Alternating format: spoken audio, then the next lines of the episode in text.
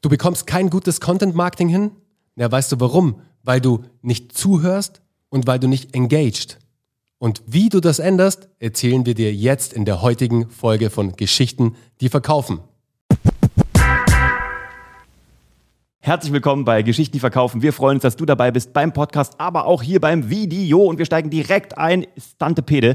Es geht hier um die Clear-Methode fünf Schritte, wie du dein Content Marketing messen kannst. Weil wenn du es nicht messen kannst, kannst du es nicht optimieren und dann kannst du es auch gleich bleiben lassen. Total. Oder du stocherst einfach irgendwo rum. Und das machen wir auf keinen Fall. Nope. Und das C, Collect und auch ähm, wie du Daten sammelst und sie dann aufbereitest, damit du sie überhaupt erstmal äh, messen kannst und wie du deine Ziele festlegst. Darüber haben wir schon gesprochen. Wenn du das noch nicht angeschaut oder gehört hast, dann geh in den Podcast und zieh dir die Folge äh, C von Clear, ja, so wie Englisch, Clear, klar und so. Ne? Unsere ist ja Methode. Klar. Ist ja klar, haben wir entwickelt. Brühe. Ist auch unser Baby. Ja, Wenden wir es. bei jeder Firma an, bei jedem Kunden und bei unseren eigenen Brands. Aber Stantepede rein jetzt.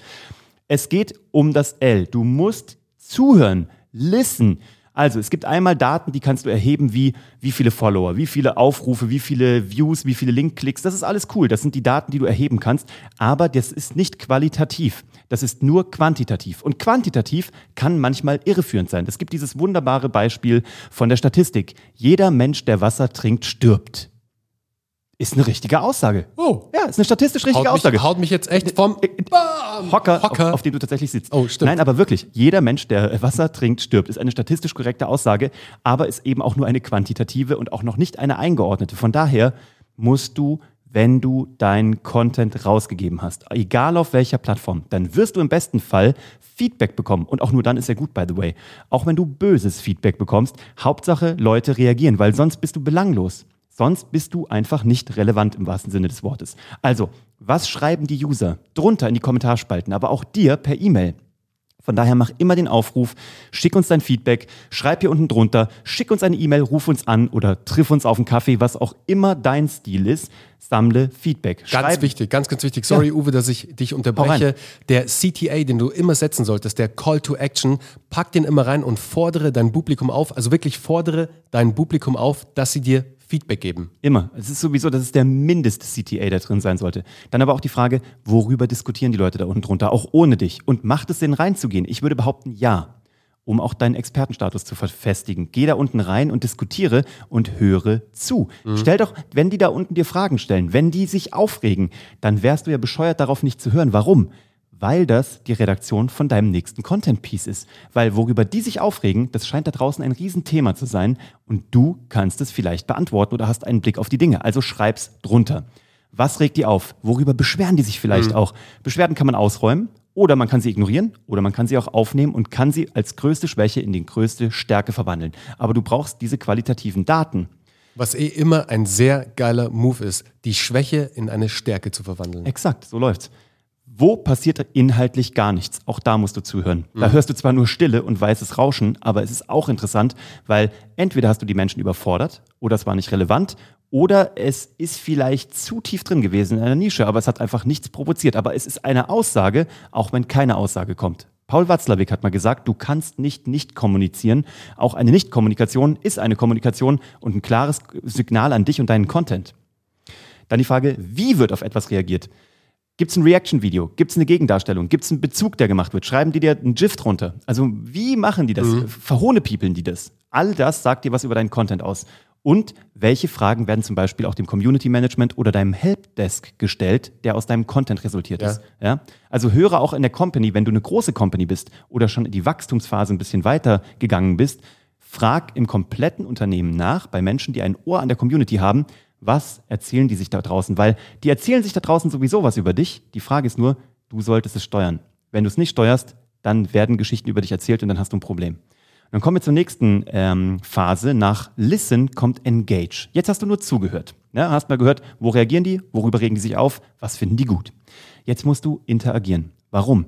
Weil jetzt geht es darum, dass du äh, guckst, ähm, wie reagiert deine Zielgruppe auf eine Botschaft, das weißt du jetzt, aber wie gehst du damit um? Du kannst es jetzt einfach passiv laufen lassen, aber auch dann erzählen die sich eine Geschichte hinter deinem Rücken, die du nicht mehr kontrollieren und einfangen kannst. Jetzt geht es darum, gib weiterführende Informationen, beantworte Fragen, Beweise deine Kompetenz und baue sie damit auch aus, weil vielleicht haben deine Zuschauer, deine Zuhörer eine viel geilere Lösung für etwas gefunden und du wärst arrogant, nicht darauf zu hören. Du kannst es sogar noch in deine Geschäftsprozesse mit einbinden. Also hör zu, ist auch ein Business Development Tool.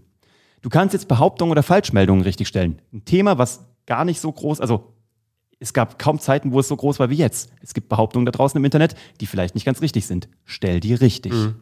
Du kannst die Kommunikation am Laufen halten und damit das Engagement nach vorne treiben. Und du kannst dich unterhalten, du kannst ein positives Gefühl erzeugen, du kannst deine User unterhalten, du kannst Nähe demonstrieren, wenn es zu deinem Brand passt. Du kannst aber auch Verfügbarkeit demonstrieren. Also nach dem Motto, wir sind wirklich für dich ja, da. Ja, absolut. Und was super wichtig ist und auch was ihr immer achten solltet, also es ist wirklich ein super, super wichtiger Punkt, das Engagement treibt den Algorithmus an. Das heißt nämlich, wenn dir jetzt unter deinem Video, unter deinem Podcast oder wo auch immer, also wenn du zum Beispiel deinen Podcast Highlight in Social Media geteilt hast, auf LinkedIn, auf Facebook, egal wo, Instagram, und du interagierst nicht mit deiner Community, also nicht mit den Menschen, die dir Kommentare unter deinen Content schreiben. Ja. A, hast du weniger Kommentare ja. unter deinem Content-Piece und B, wäre es total hochnäsig und absolut fahrlässig, grob fahrlässig schon am Ende, das nicht zu tun, weil du sendest dem Algorithmus natürlich dadurch ein Signal und das Signal, was der Algorithmus erhält, ist, wow, unter diesem Content-Piece passiert ja tatsächlich was. Also stufe ich das mal ein bisschen höher ein und gebe dem Ganzen mal mehr, Sich äh, mehr Sichtbarkeit. Relevanz. Relevanz, ganz genau. Das ist der Faktor. Das war's. Das sind die beiden äh, die Listen und die Engage-Phase im Clear, in der Clear-Methode, die wir entwickelt haben, um unseren Content messbar zu machen und auch adaptierbar zu machen und optimierbar zu machen. Das sind die nächsten beiden Phasen, die machen wir in einer weiteren Folge, fassen wir die zusammen. Das ist A und R sozusagen. Wir verraten noch nicht, wofür das steht, aber es geht jetzt in den nächsten R. Kennst du, kennst, kennst du den Captain von, äh, von Simpsons, der mal arr, arr, arr. Genau, also arr, beim nächsten Mal. Beim nächsten Mal die beiden Phasen. Wenn du, wie gesagt, die C-Phase, das Collecten der Daten, das Sammeln der Daten noch nicht geguckt hast, guckst dir jetzt an. Du wirst sehen, diese Form der KPI-Messung, diese Form der äh, Erfolgsmessung und der Verbesserung deines Contents dadurch, kannst du dir nicht durch die Lappen gehen lassen, weil das wäre auch das grob fahrlässig, deinen Content nicht stetig zu verbessern. Absolut. Und hier geben wir dir eine Methode, mit der das jeder machen kann.